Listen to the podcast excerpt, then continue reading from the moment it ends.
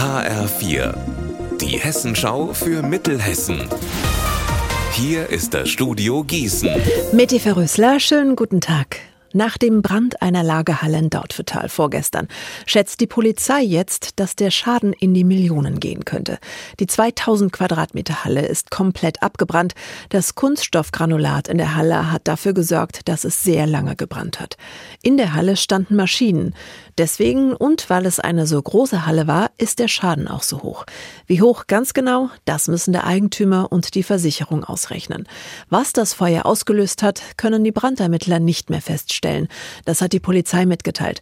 Dafür ist durch das Feuer und durch die Löscharbeiten zu viel kaputt gegangen.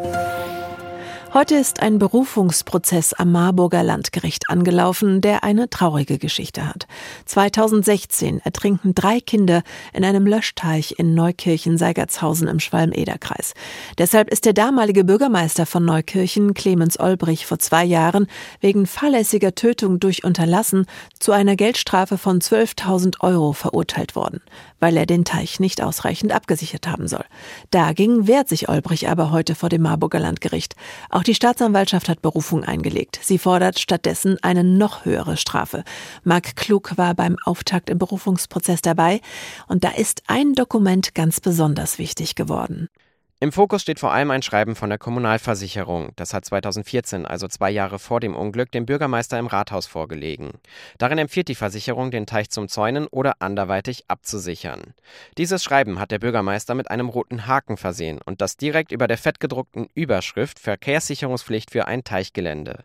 Er sagt heute dazu, dass er das Schreiben aber damals gar nicht gelesen habe.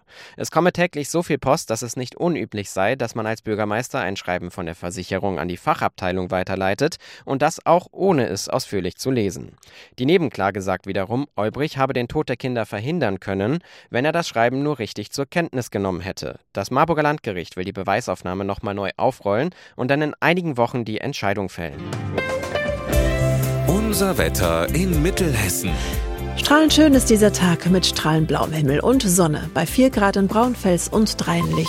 Morgen ist es genauso sonnig und schön wie heute. Ihr Wetter und alles, was bei Ihnen passiert, zuverlässig in der Hessenschau für Ihre Region und auf hessenschau.de.